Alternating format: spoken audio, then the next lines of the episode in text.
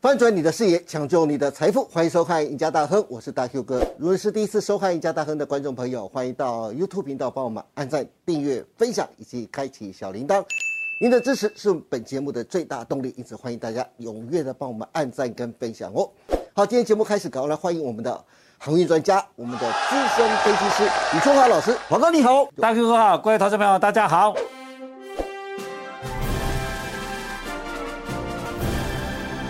好，华哥，今天是一月五号，有件大喜事，特别要请你来跟大家好好的分享跟分析，那就是全球航运业，全台湾喜欢投资航海王的投资人，引颈期盼的运价终于止跌了。SCFI 终止二十七周的下跌，根据最新一期运价指数上涨了零点四六点，周涨幅是百分之零点零四，感觉好像很少，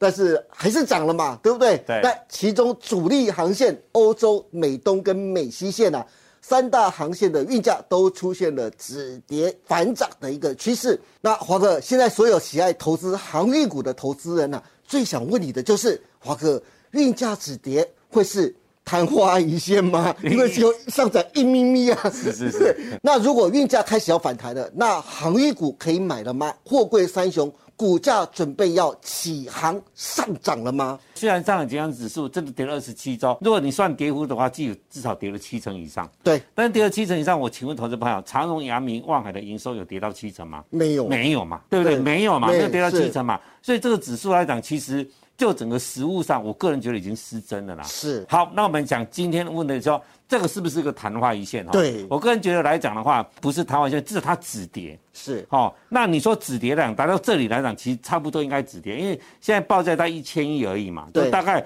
行商其实已经没赚多少钱了。那之前也跟各位投资者报告过说，来到这里来讲的话，嗯，你说行商这里他要认赔去杀吗？其实也不一定，也不会的啦，因为他这两年赚太多钱了。是你看长荣他一次就花了四十五个月的年终奖金，真的哦，两年，你看两年来讲，他去年前三季赚了三千四嘛，是所以你看今年大概可以赚到四千多亿。你看长隆这家公司两年赚七千多亿耶，多可怕的公司啊！对它股本才两百亿而已耶。是，那当然你说这里止跌，那接下来什么时候涨？会怎么涨？嗯，还是这边跌到这里来涨，就不涨了啊？这是是一条线，对不对？对那原则上呢，就短线上，我觉得不太可能。嗯，这边马上上去了，因为第一季台积电讲得很清楚啊，第一季是他们至少目前产能利用率是最低的嘛。对。那台积电是全球的整个你电子业来讲的话，大概就是景气的最高峰，可以看得出来，景气的最高的位置的产业了嘛，它的好坏影响全部的产业嘛。所以第一季来讲的话，我个人觉得能够维持在这边哦，小涨小跌，我觉得应该是接下来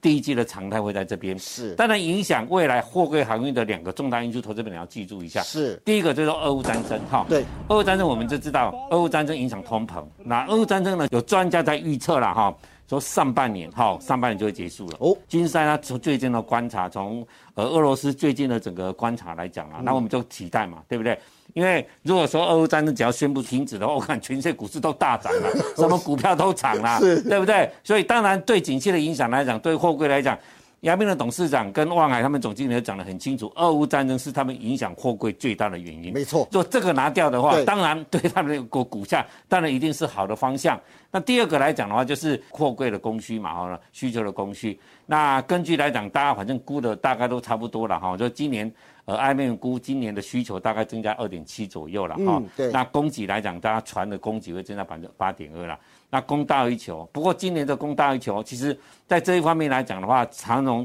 望海跟阳明都都强调的很清楚。其实不要去看这个数字，因为今年开始来讲的话，像在营运的碳强化来讲，还有这个新的碳排放的法规呢，很多的船其实更不能用。所以望海这次为什么？反正我赚那么多钱了，现在船的运力也不需要那么多，一次就打掉十条船，是拿去拆船了哈。那么再从现行上来看，其实在这三四个月的过程中，其实这三只个股，不管是长荣、阳明跟望海来讲的话，其实底部来讲是慢慢在垫高的哈。对那望海这一次最高来讲涨到八十七块半，那其实来讲现行来讲也有突破半年线，那后来再往下压。是哦，所以整体来讲的话呢，你可以看得出来。就这三家公司来讲的话，都是一个沉降整理的格局哈。是，所以说这里以整个筹码来讲的话呢，当然我个人觉得是有人在琢磨啦。嗯，那我们看一下，如果以今年来讲的话，以外资今年卖超一点二三兆，对不对？对历史新高点哈。没错但是今年来讲的话，是从外资的整体个股来讲的话，长荣今年是买超第一名。哦对，哦，买了两百二十九亿。那阳明来讲的话，他也有买，他买了九十九亿左右。所以整体来讲的话，就外资来讲，就去年二零二二年卖超台股一点二三兆，但对是对长荣、阳明，它是站在买超这个立场来讲的话，那今年你觉得它会不会拉一个逃命的行情呢？对，去不年的时候，对对对华对哥就对在讲，外资一定不会放过这个超高对值利率的行对对情对对的。对，那我们来讲的话，我们就一个我们自己的预估来讲呢，长荣大概 EPS 去年了哈，对大概是一百六到一百六十五左右，是阳明是五十到五十六，对万海是三十五到三十八，对那如果说从去年来看，就大家以去年的比例估给大家股利发放率百分之四十来看的话，那这个长荣来讲，它配六十六块，以目前的股价来讲的话，殖利率高达百分之四十点五。以阳明来讲的话，以百分之四十来配的话呢，那配二十二点四元左右来讲的话，你殖利率高达百分之三十四点二。那望海来讲，因为去年它有配股票股利，我没们错就以单纯现金股利来看，是哦，它配了差不多三十八的现金股利。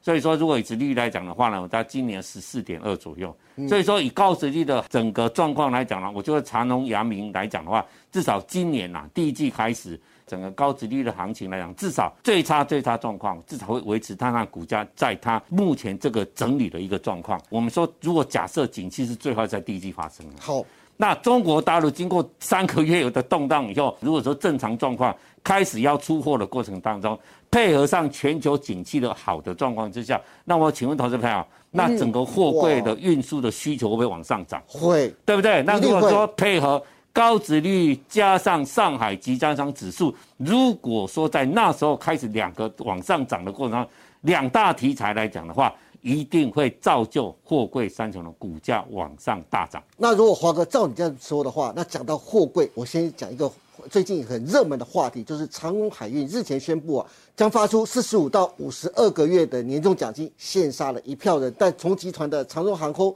就没有那么好运了，年终只有三个月，长荣行情甚至只有一个月，让一堆的行情员工在元旦假期的时候要求依法休假不加班，事情还闹到举国皆知啊。但是长荣行情的员工，其实你也不用太难过，因为长荣海运的爆炸性的年终日子也到头了，因为接下来准备开始要过苦日子了。因为《华尔街日报》就指出啊，今年货柜在需求面上有美国通膨、利率齐扬跟欧洲能源危机啊，造成经济衰退的利空，在供给面上，航运业又正准备着大规模接收新的船只。今年全球新增的新船运能，因为二十尺标准柜将达两百五十万个，创历史上的新高。除非这两百五十个 TU 的交船延期，不然的话，船运公司今年将大打价格战的可能性将大幅提高。华哥，这是不是也意味着航运股只有第一季这一次的行情可做，第二季开始水手们就开始准备要跳船了呢？当然啦，如果说你是做差价的啦，哦，大概第一季跟第二季之间应该，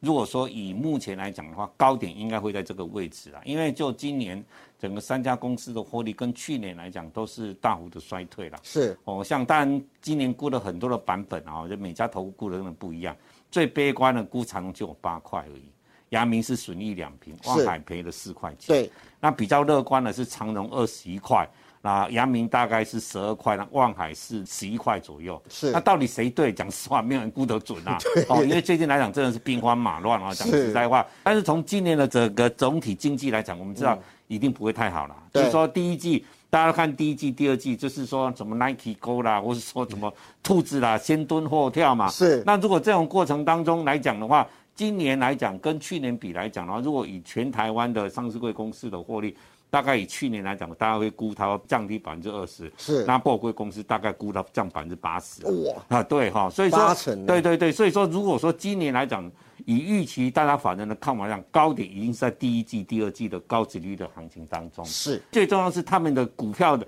的投资价值，就长线来讲，你看股价净值比都大概零点六倍而已。是哦，长荣、阳明都零点八，但是望海是比较高，没对有错，望海是然后零点八、零点九，但是请问望海的股价反而最强，是投资朋友你有没有注意到？嗯这次有望海的股票是第一个突破半年线的，对哦，阳明、长荣都没有。所以说你可以看得出来，其实这里来讲啊，确实是有人在里面在缴获的哈。嗯，那这里来讲，我们要再注意是说，以长荣航空这一次的发放的年终奖金中，对长荣海运、长荣航空。跟行情的部分，其实真的闹得蛮大，是所以说我说这家公司的治理是真的有问题。我们上次做了 一集，你两讲集对我，你你 你讲实在话了哈，你集团的航空赚了那么多钱，你行情是航空的子公司。对，我请问你坐飞机，你没有长荣行情在弄的话，拖行李你会得走吗？是那你现在长荣航空给他三个月，他一个月，我倒霉，我在行情做事，长荣集团这些高层真的是猪脑袋，我讲难听一点，嗯，你造成社会这么多的一个问题来讲，如果我是交通部长，我就开始罚你钱了，讲难听一点，跟他们乱搞嘛，集团赚也不是没赚钱的公司，连这种都没有考虑好。你在做什么管理阶层？那笨蛋加三级啊！嗯，当然，我觉得货柜的最好的状况已经过去了。对，你说今年货柜的行情，我想大家都期待第一季跟第二季之间的高级行，这一定是这样子的哈。对。但是下来，其实你还可以去期待一个，在明年如果说整个景气上来的过程当中，整个获利状况去年比今年如果还能够在成长的过程当中，那航运股其实并不是没有机会的哦哦。所以说，如果说就长线的投资朋嗯友来讲，因为其实他们的股价经济比相对低，你如果愿意报的话，是我是觉得说货柜这一块来讲的话，已经脱胎换骨了。我是个人的看法，当然就是说会涨多少，还是要看整个景气的报价在哪边。对那景气来讲，当然是有起有有落啦。嗯，OK，哎，那黄哥，我可以补问一句吗？是。那以现在的现情来说的话，你觉得现在这个时间点上适合做长线的布局，或开始慢慢的去低点一点一点的买入吗？哦，你说长线的布局来讲，有点比较早了。你这一波如果想要布局呢，应该是布局看第一季的、第二季的高值率的行情。是，因为景气的变化，讲实在没人看 得准。那至少上半年是没什么机会了，就是整个上半年的景气来看了。嗯，好、所以说你如果说假设你看景气来讲的话，对当然第一季来讲大家会看到低点嘛，有人看到一万一的嘞。是，但如果这就这样下来，你就一万一再来买就好了，你干嘛一万四的指数去买？嗯，懂不懂啊？了所解以说，对，所以这里来讲的话，你如果做长线的来讲的话，你不需要在这边布局，我觉得真的不需要。是你如果说等整个差价的整个技术面的突破，是你要去买再去买，好的，今天非常谢谢李春华老师跟我们分享了这么多关于 SCFI 运价指数终于结束了二十七黑，上礼拜开始止跌反涨。面对第一季的高股息、高值利率行情，现在是不是航运股最佳的上船机会？其实华哥在十月中，货柜三雄股价跌到最低的时候，就告诉大家，叫大家不要轻易放弃。今年第一季，法人一定会炒作高值利率的行情，如今果然应验。华哥对于航运股的操作，大家是有目共睹的。如果大家对接下来的航运股的详细的进场跟加码点，或是对今年第一季的行情规划想了解的，欢迎大家都能锁定李春华老师每天盘后的解盘节目《股市龙钻》。更感谢今天大家收看《赢家大亨》，别忘记每周一到周四下午的五点半，我们再见喽，拜拜，拜拜。再见。本公司所分析之个别有价证券，无不正当之财务利益关系。本节目资料仅供参考，观众朋友请勿看节目跟单操作，应独立判断、审慎评估并自负投资风险。